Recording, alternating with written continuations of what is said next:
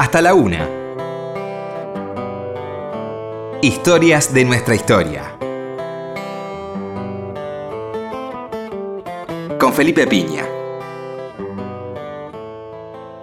Por Nacional.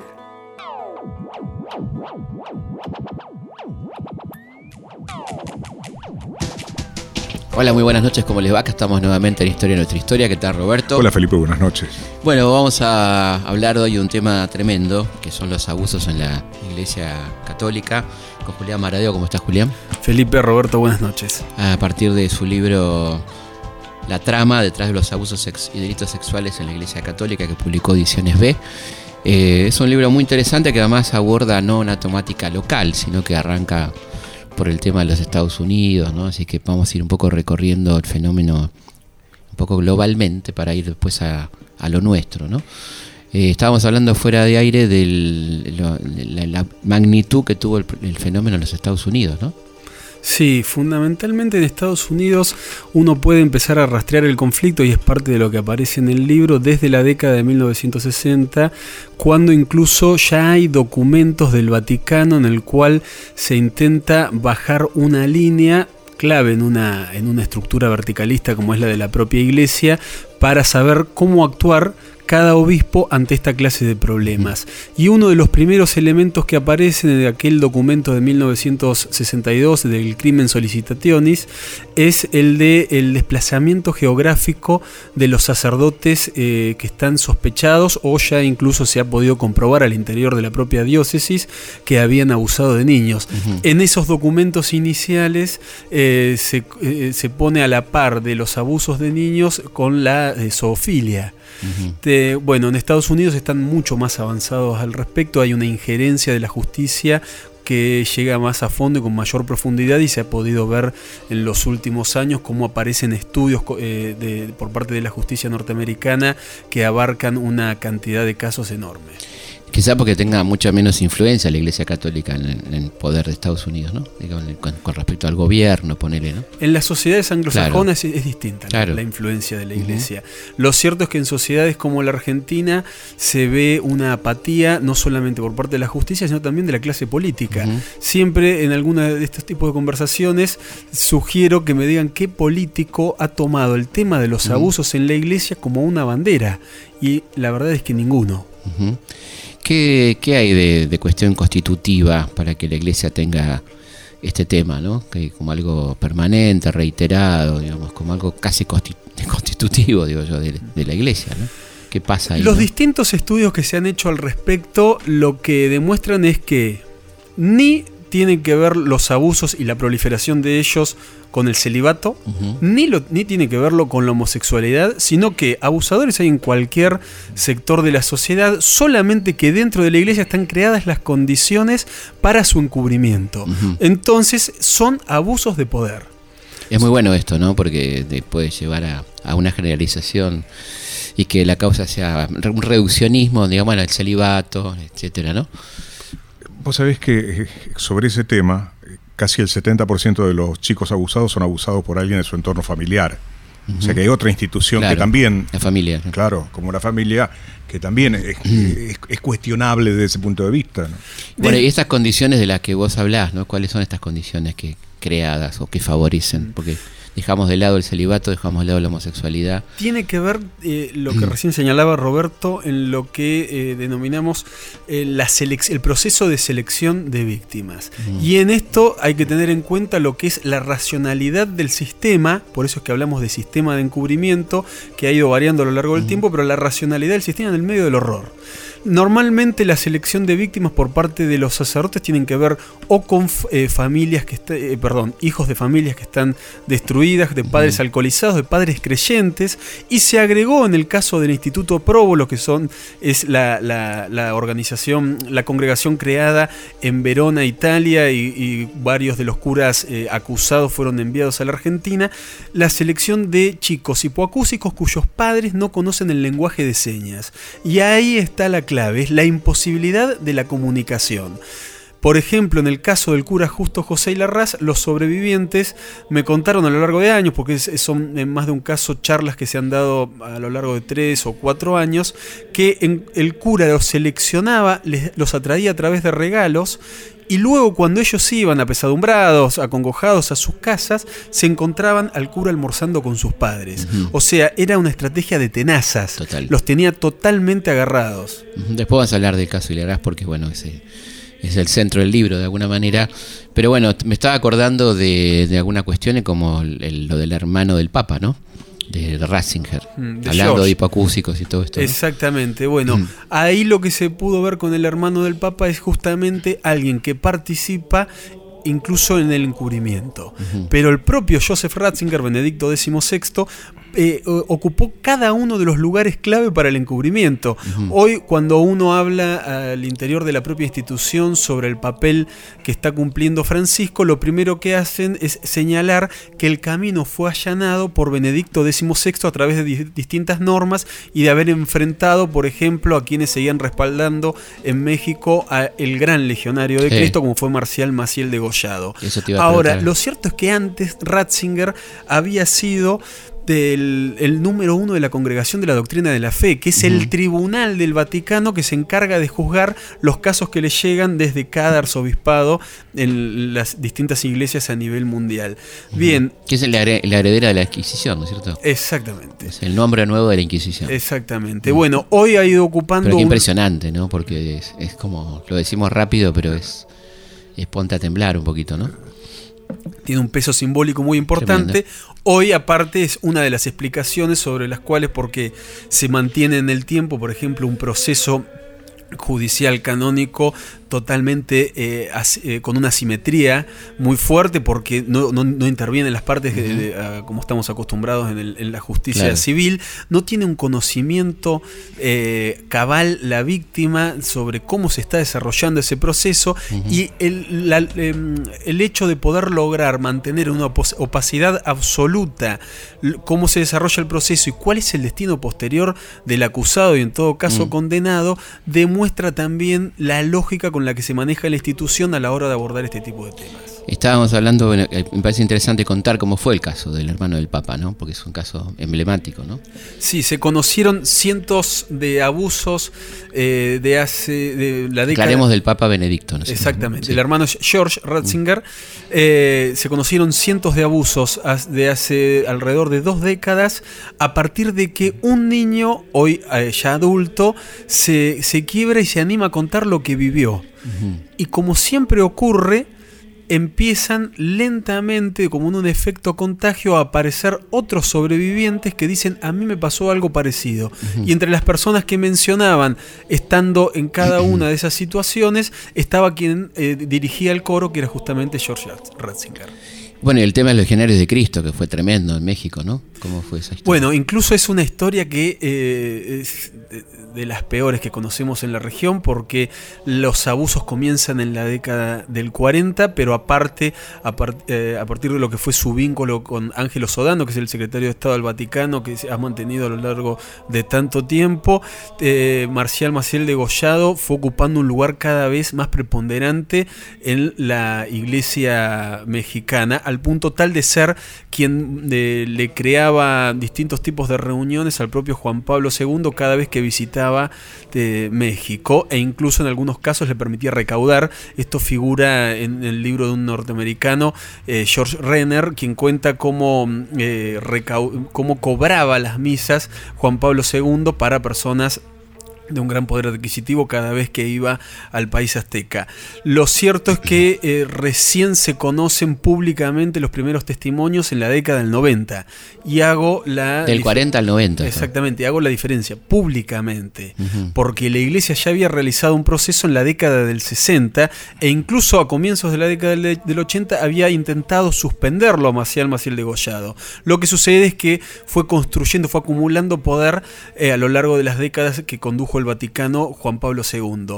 Recién tras su muerte es que interviene fuerte el Vaticano, ya con Benedicto XVI en la Santa Sede, y lo primero que hace es quitar los símbolos de, Marcial Maciel de Gollado de lo que son los legionarios de Cristo y e intentar correr también a la cúpula.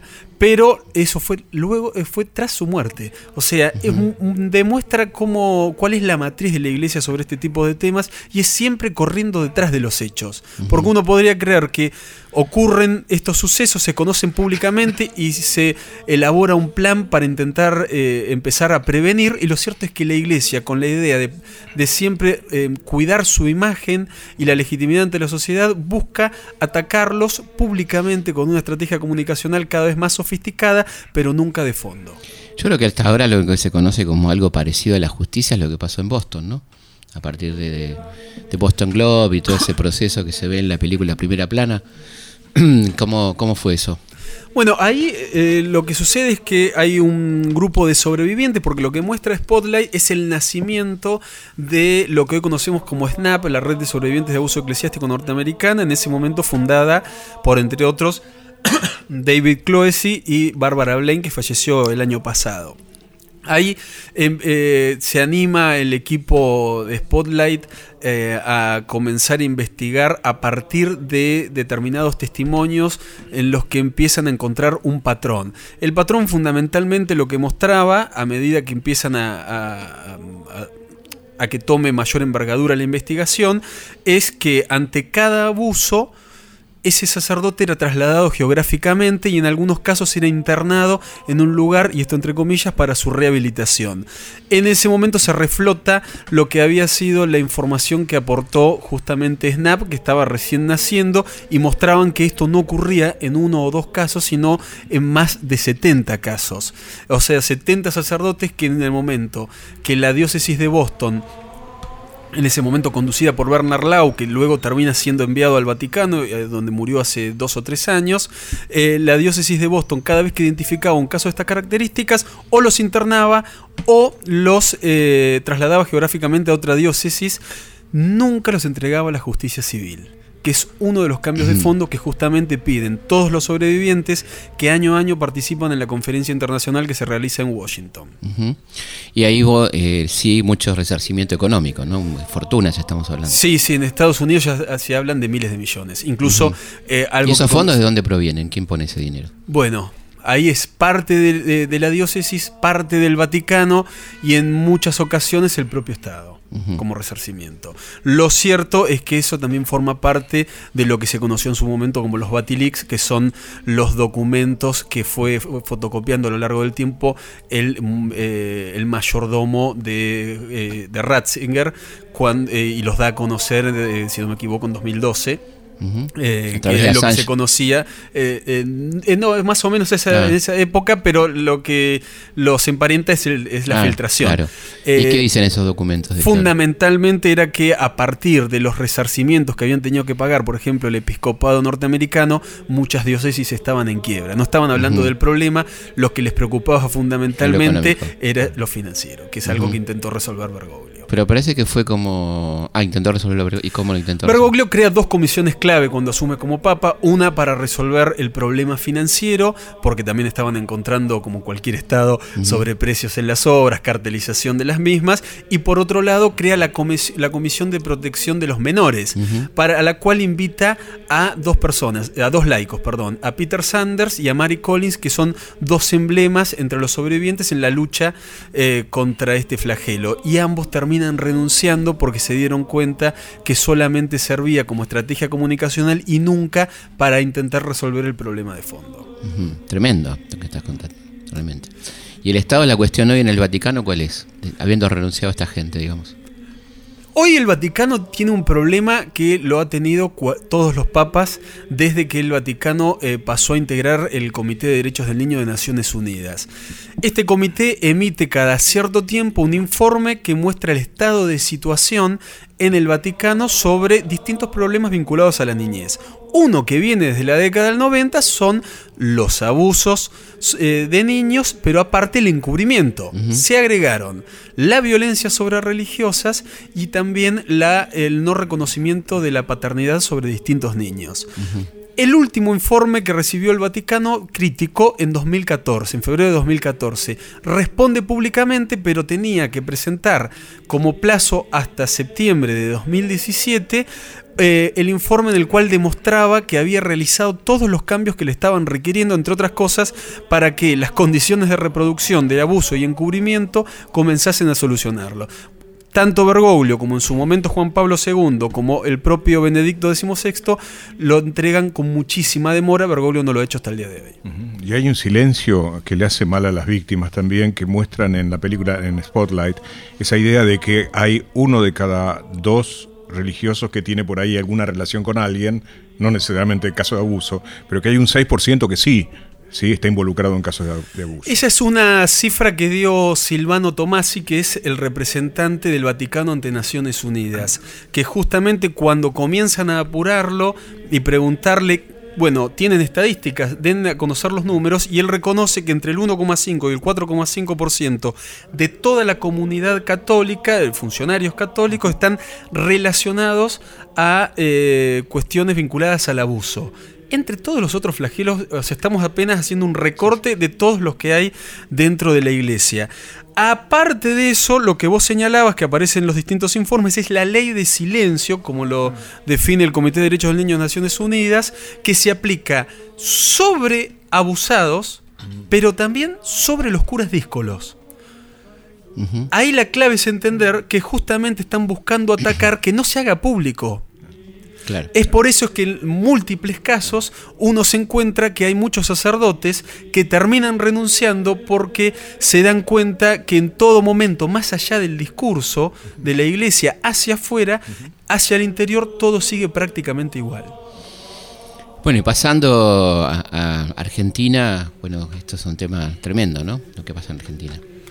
En Argentina es tremendo eh, eh, desde distintos puntos de vista. Uno, uno de ellos es, primero, en este momento el episcopado, a partir de las líneas guías sancionadas en 2015, está intentando hacer unas reformas para ver si encuentra alguna solución. Nosotros entendemos que si no está solucionado de fondo desde el Vaticano, más allá de lo que se puede hacer del episcopado argentino, que viene lento y torpe, eh, no va a haber ningún tipo de solución de fondo. Fundamentalmente no se animan a reunirse con los sobrevivientes. En el libro aparece el testimonio de eh, Sergio Osvaldo Buenanueva, que es el obispo de San Francisco Córdoba, a quien eligió el episcopado argentino para diseñar la estrategia sobre cómo enfrentar esta clase de problemas. Y él reconoce en esa entrevista. Estamos hablando de estrategia para enfrentar, no para solucionar. Exactamente. O sea, estrategia comunicacional estamos Exacto. para que, quede claro, porque si no parece que estuvieran, se estuvieran ocupando del tema, ¿no? Él lo que señala, entre otras cosas, es que la iglesia argentina acaba de enterarse de este problema. Entonces, mi repregunta es. ¿Cómo puede ser que acaban de enterarse de este problema si ya en 2001 todos conocíamos, porque había sido público, el caso de Monseñor Storni? Entonces él lo que señala es que, bueno, que públicamente muchos, porque hay un quiebre generacional al interior de la iglesia argentina, muchos recién se están, se están enterando ahora si es que no tuvieron acceso a partir de lo, de lo vivido en su diócesis. Por otro lado, mi pregunta fue, ¿por qué si en lugares como Chile, se invita a la conferencia episcopal a dar charlas a sobrevivientes de abuso eclesiástico, es decir, no a, un integrante de la iglesia, sino a alguien que viene de afuera y padeció esto, ¿por qué no lo hacen en la iglesia argentina? Y ahí es lo que él señala, es que hay un choque generacional muy importante que se está adentro, que se está produciendo adentro, fundamentalmente podría uno utilizar como símbolo de un lado al recientemente jubilado Héctor Aguer, arzobispo emérito de La Plata ahora, y otros si tomamos esta versión, la generación nueva que es la que está pidiendo supuestamente ir a fondo. Lo cierto es que él reconoce que no hay cifras, lo cual es mentira. Eh, cada diócesis tiene información interna sobre quienes fueron acusados. Y por otro lado, está sugiriendo que existiría la posibilidad cuando realicé la entrevista, de diálogo con los sobrevivientes. Ya he publicado el libro, le escribí para hacer una presentación junto a la red de sobrevivientes de abuso eclesiástico de Argentina. Me pidió tiempo para pensarlo, supongo que significa para charlarlo al interior de la iglesia, pero por supuesto hay muchísimas posibilidades de que no ocurra. está todavía la posibilidad de que sí. Digamos. Hay algo clave que aparece en el libro. Eh, Julieta Añasco, hoy referente nacional de la red, fue invitada en 2015 por alguien muy cercano a, a- a Eduardo Valdés a participar junto a un sobreviviente del cura Julio César Grassi de una reunión de supuesto, para un supuesto pedido de perdón público con el Papa. Julieta al, al principio dijo que sí, lo consultó al interior de la red y en la red le dijeron que si aceptaba ir, eh, primero pidiese que haya un reconocimiento público de Francisco de que iba a realizar cambios como los que les está pidiendo SNAP a nivel mundial, que entre otras cosas les están pidiendo que haya laicos en el proceso de investigación y que los curas sospechados sean entregados para que el proceso judicial también lo realice la justicia civil que generalmente no puede acceder a las pruebas. Ahí se zanjó cualquier posibilidad de que ese encuentro ocurra. No, no ocurrió. El caso de Chile, digamos que, que fue tan sonado, ¿cómo, ¿cómo es la situación en Chile? no? En Chile... eh, Que fue gravísimo cuando fue, incluso cuando fue ahora Francisco, ¿no? Sí, mostró perfecto cómo está parado Francisco ante este tipo de temas. Cuando él eh, asciende a Castro Barros como obispo, le piden los sobrevivientes una reunión, los sobrevivientes de Fernando Caradima, Castro Barros era su Me impresiona mucho el término sobreviviente, ¿no? Eh, que si querés luego abordamos por qué de, de Sí. víctimas sobrevivientes. no, ahora mismo, si querés, Bueno. como una llamada al pie, ¿no? Exactamente, bueno, primero porque se reconocen eh, como una figura vinculada a lo que pasó en la dictadura argentina, como un proceso sistemático, en el caso de exterminio, en este caso de abuso, y segundo, lo que ellos señalan es el paso de una etapa a la otra, la pasiva, que es la de víctima, que es la que les toca padecer y les parte la vida al medio durante su infancia, y la activa, que es la de sobreviviente en el momento que deciden organizarse y dar el gran paso, que es luego de darse cuenta que la iglesia les mintió, que en muchos casos presionó a su familia y que la justicia no avanza, es hacer público lo que les tocó vivir en su infancia en busca de justicia, pero aparte de que estén, esté advertida la sociedad del peligro que pueden estar corriendo los chicos hoy. Claro, perfecto. O sea que el término es muy apropiado, por cierto. Sí. Ahora volvamos a Chile entonces. En lo de Chile se ve perfecto lo que, lo que, cómo está parado Francisco ante este tipo de problemas, porque lo lleva a Castro Barros a cada una, al, perdón, al obispo Barros a cada una de, de- de sus visitas a lo largo de los cuatro o cinco días que estuvo, sin recibir a los sobrevivientes chilenos, que estuvieron durante esos días, ante la imposibilidad de charlar con él, tuiteando todo lo que vienen diciendo en realidad desde hace más de 15 años, porque hay un buen número de libros de investigación en Chile contando lo que pasaba en eh, la parroquia El Bosque, que era la que conducía en ese momento Caradima, con muchísima llegada también al actual cardenal eh, Esati en Chile y en ese momento también a Juan Pablo II y a, y a la clase política chilena, por supuesto también con mucha llegada a Pinochet. Eh, lo cierto es que el último día, antes de irse, Francisco lo que dice es, bueno, yo no tengo pruebas para saber si lo que están diciendo las víctimas es cierto o no. Y a partir del repudio eh, nacional en Chile e internacional, decide volver sobre sus pasos, recibirlos y pedirle la renuncia a todos los obispos chilenos. Pero vamos nuevamente a lo que señalábamos al principio. Cuando se hace público toma una, una dimensión inconmensurable es que recién la iglesia de- decide tener gestos claros en función de resolver el problema que ha tomado eh, Estado público, no de resolver el problema de fondo. Claro. Igual este hay, hay un cambio de actitud, ¿no? Si se observa esto. Vamos a dejarla, como decía Bernardo, dejamos para después de la pausa la respuesta. Enseguida volvemos. Tocamientos, sacramentos,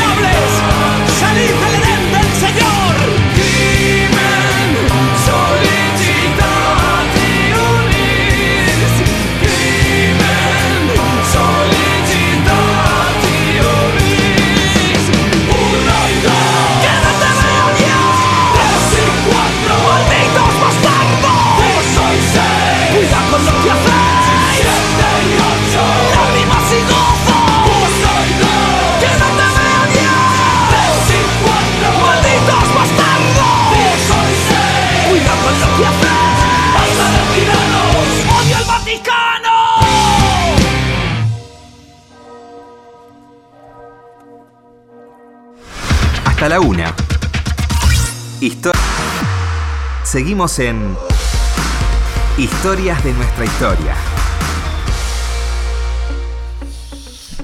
Seguimos en Historia de nuestra historia hablando con Julián Maradeo sobre su libro sobre la trama de los abusos sexuales de la iglesia, un tema de que se habla muy poco. Pero antes vamos a darle nuestras vías de comunicación.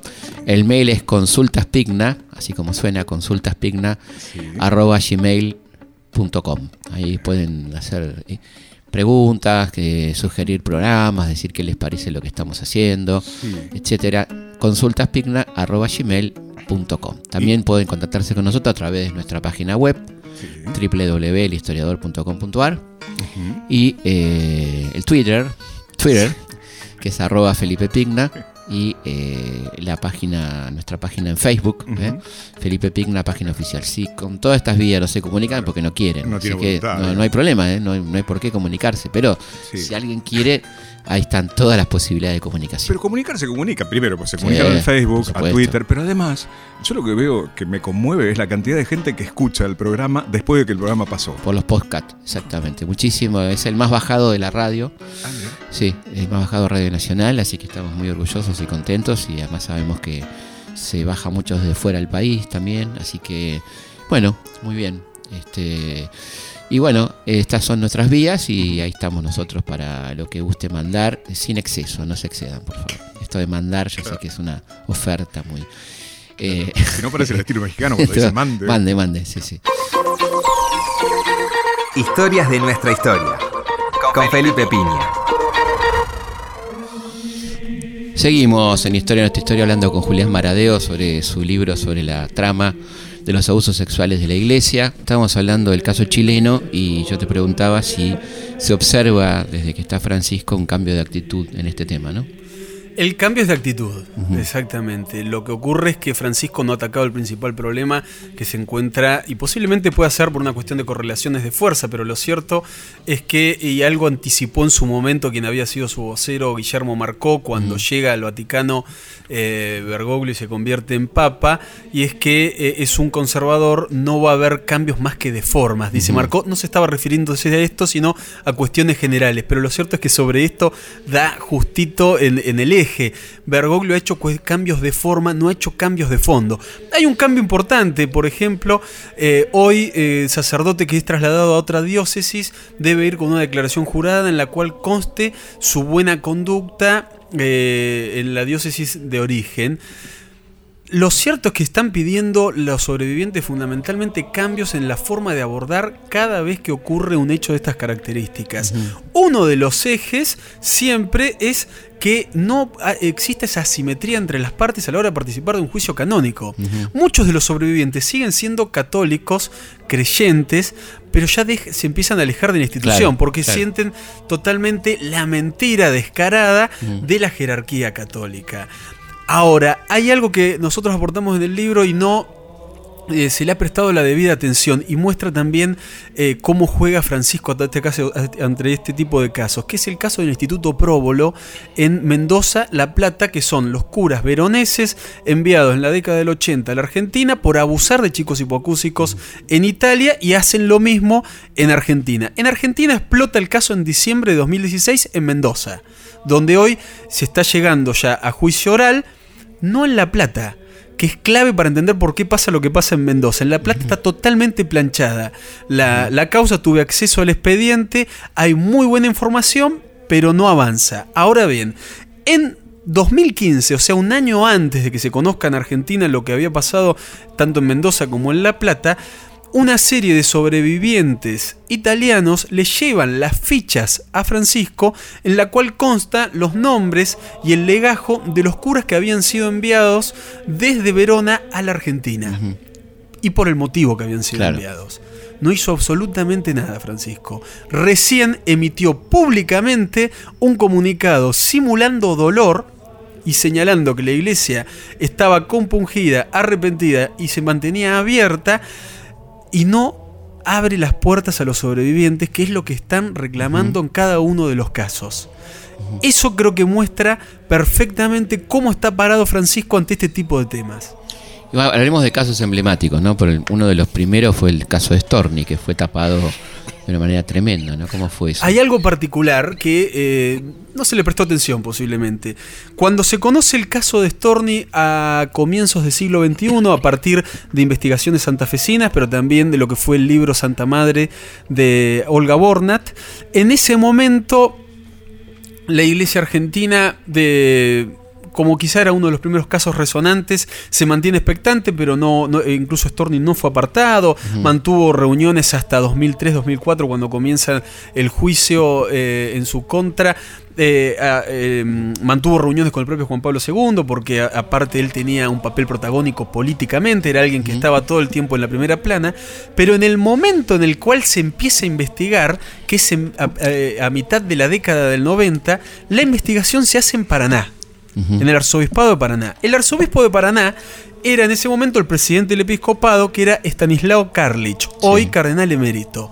Un año antes, en ese mismo arzobispado, niños de 12 y 13 años habían estado testimoniando, sin estar eh, asesorados ni psicológicamente ni legalmente, habían estado te- testimoniando justamente con Stanislao Karlich por los abusos del cura justo José Larraz. O sea, se dieron casi en simultáneo. Los de Monseñor Storni se, se conocieron a comienzos del siglo XXI, los de, o quizá un poquito antes, los de Hilarraz se conocieron recién en 2012 y recién en 2018 fue condenado a 25 años de prisión.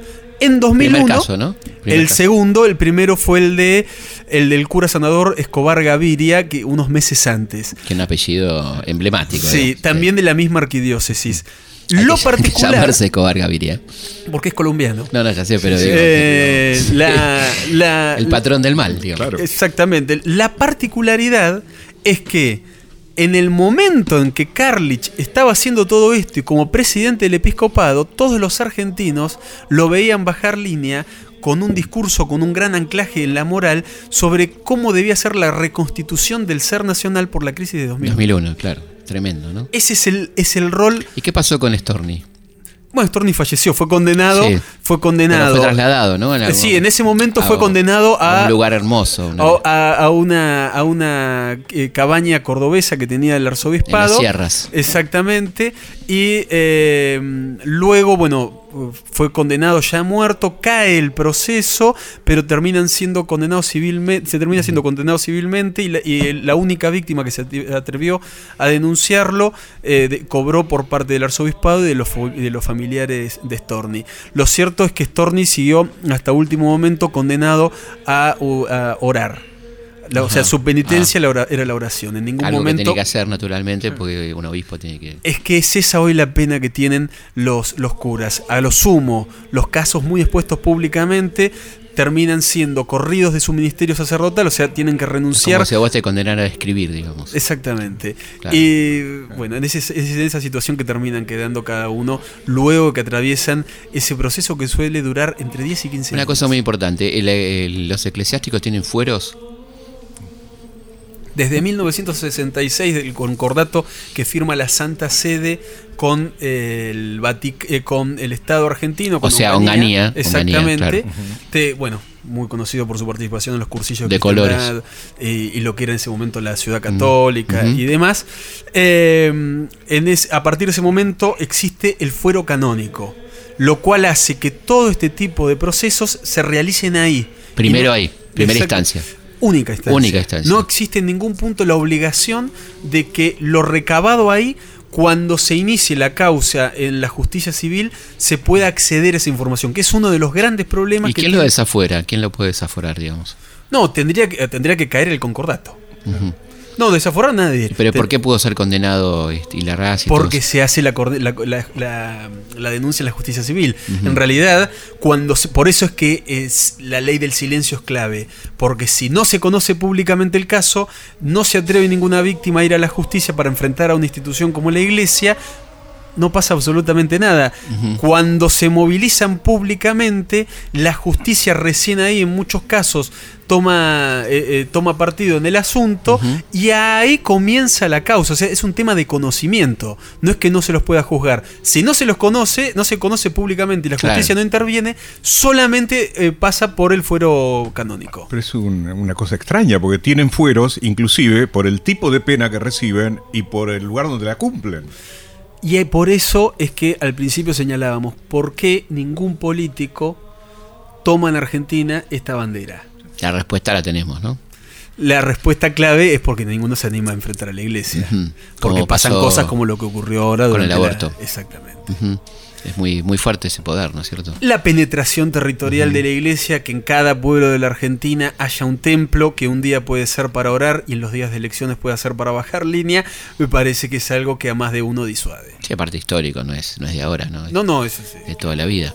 No, y vay- vayamos al caso Ilarraz, que es un poco el centro de tu libro, ¿no? De alguna manera. Eh, Es el, el motivo por el cual yo comencé a investigar. En realidad estaba trabajando la vida del cura francés eh, Georges Grasset y lo que había sido su, su recorrido en Argentina cuando crea la, la ciudad, mejor dicho, trae la ciudad católica al país. Este, este, rol clave que cumple en lo que es la fusión entre empresarios católicos, por supuesto, y, y- y los militares.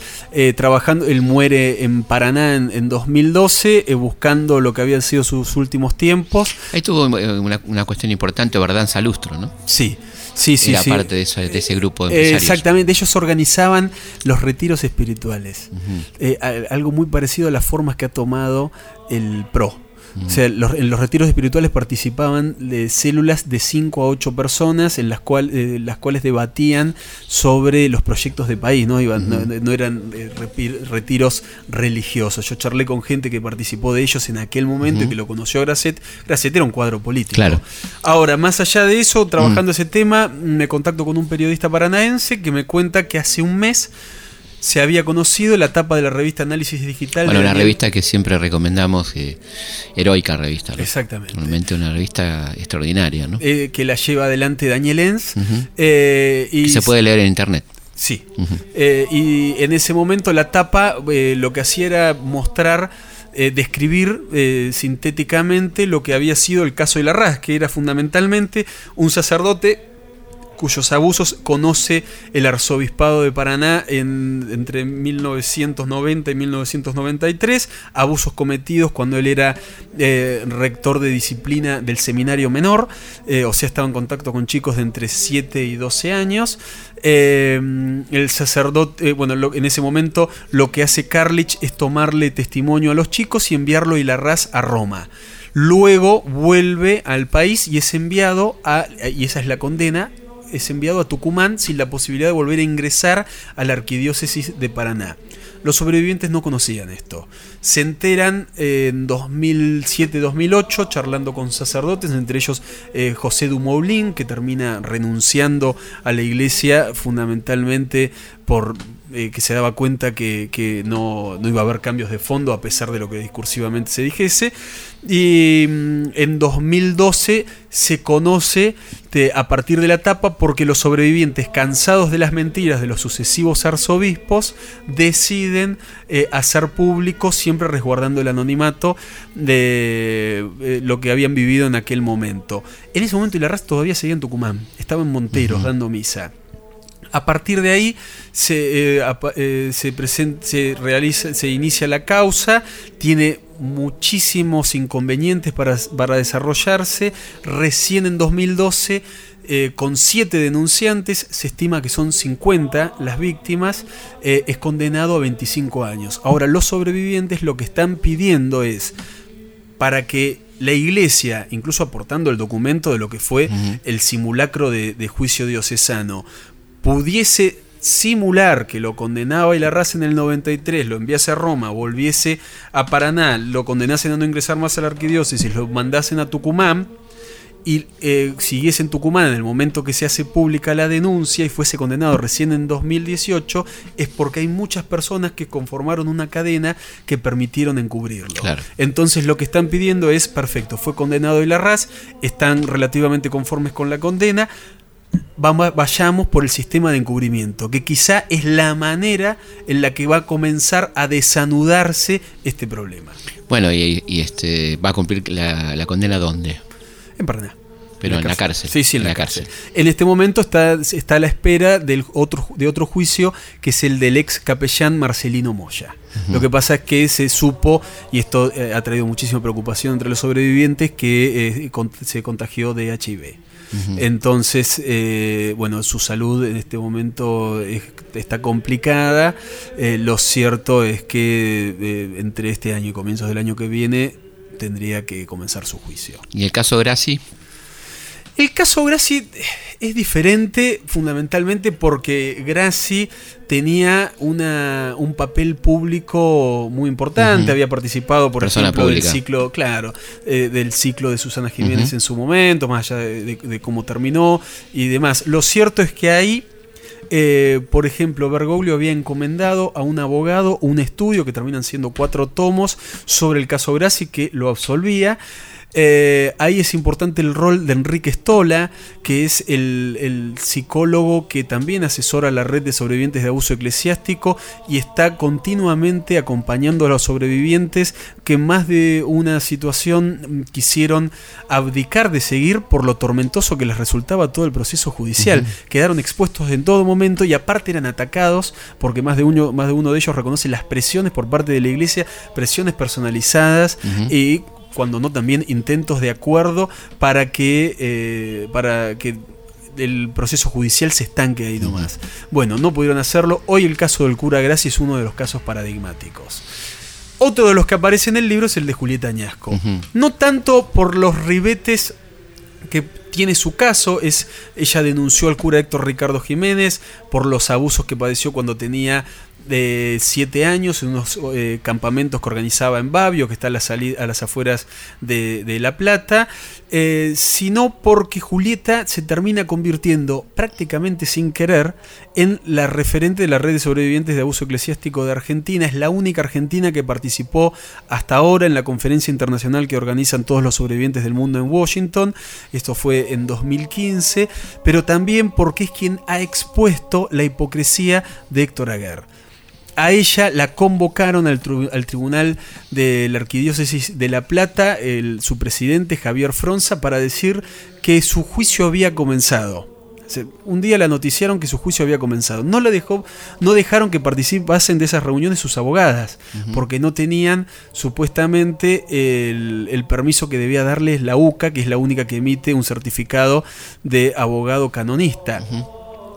Pero no, no solo eso, sino que cuando ella pregunta, porque grabó la conversación, de en qué estado se encuentra la causa, esto ocurrió hace cinco años, le comunicaron que en algún momento le iban a dar la notificación correspondiente sobre cómo, eh, cómo había avanzado el proceso. Lo cierto es que hoy Jiménez sigue dando misas en el Hospital San Juan de Dios de la Plata. Bueno, es tremendo, ¿no? La verdad que este, es una historia increíble y, cómo ves el futuro de esto, ¿no? ¿Cómo, cómo seguirá esta cuestión? Creo que sigue habiendo una apuesta de fondo que nunca la van a hacer, nunca la van a explicitar de la parte de la iglesia como institución milenaria que es, de que pase el tiempo y amaine el temporal. Lo cierto es que si uno tiene en cuenta el proceso de apostasía colectiva que se está desarrollando a lo largo del país, por un lado, la organización de los propios sobrevivientes, la continua aparición de casos tanto a nivel local como mundial, eh, tal vez debería tomar el toro por las astas la iglesia y hacer algo parecido a lo que ocurrió en Estados Unidos, eh, perdón, la justicia, y hacer algo parecido a lo que ocurrió en Estados Unidos. Tribunales de cada región de trabajando a fondo este tipo de temas y pidiéndole a la iglesia que entregue la, infor- la información que tiene al respecto. A mí, desde la publicación del libro, pero también a lo largo de años cuando he ido publicando notas al respecto, me llegan todo el tiempo mensajes de padres que no saben qué hacer porque están en ese momento en el cual identificaron que algo pasó, quizás hasta lo comprobaron eh, médicamente y la iglesia, que era la institución en la cual habían delegado eh, la formación de sus chicos y habían confiado plenamente, más si son católicos, porque el que está abusando es, y esto pensándolo, el, el vínculo que establece un practicante con una institución de este tipo es el representante de Dios en la tierra, totalmente. o sea, alguien de su mayor confianza e incluso de admiración, te, en todo momento lo que están buscando es de qué forma canalizar sin exponer aún más a los chicos este tipo de denuncias. Y me parece que la organización de los sobrevivientes empieza por lo menos a eh, permitirnos darnos cuenta que hay una solución propia de, o mejor dicho, por parte de un actor que debería ser el que aguarda las respuestas y no el que intenta darlas. Bueno, viene desde este lugar. Tal vez cuando se active políticamente puede llegar a, a comenzarse un proceso mucho más robusto. Lo cierto es que todo esto debería ser protagonizado por la iglesia. Hasta ahora solo palabras. Bueno, muchísimas gracias Julián, la verdad que ha sido contundente, muy interesante. Nosotros nos vamos a encontrar como siempre aquí en Historia Nuestra Historia el próximo viernes a la noche, madrugada del sábado. Hasta la próxima.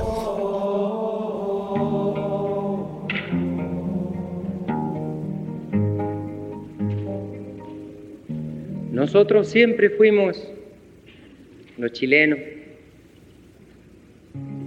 muy aptos para escuchar las canciones de Argentina, de nuestros hermanos argentinos. Pero uno de ellos, bueno, era especial. Del poeta y cantor Atahualpa Yupanqui. Preguntitas sobre Dios. Historias de nuestra historia. Conducción, Felipe Piña. Co-conducción, Roberto Martínez. Producción, Carlos Suoski. Archivo, Mariano Fay. Edición, Martín Mesuti. Martín Mesuti. Un día pregunté yo, abuelo, ¿dónde está Dios? Un día pregunté yo, abuelo, ¿dónde está Dios? Mi abuelo se puso triste y nada me respondió. Mi abuelo murió en el campo sin rezo ni confesión y lo enterraron los indios, flauta de caña y tambor, y lo enterraron los indios, flauta de caña y tambor.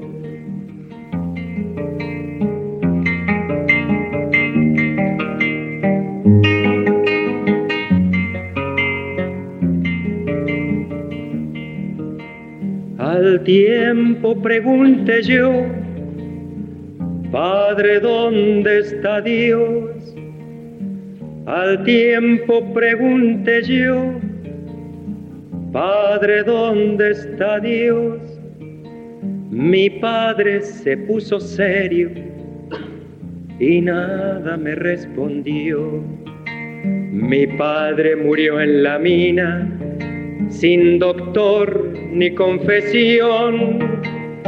Sudor de sangre minera tiene el oro del patrón y lo enterraron los indios, flauta de caña y tambor.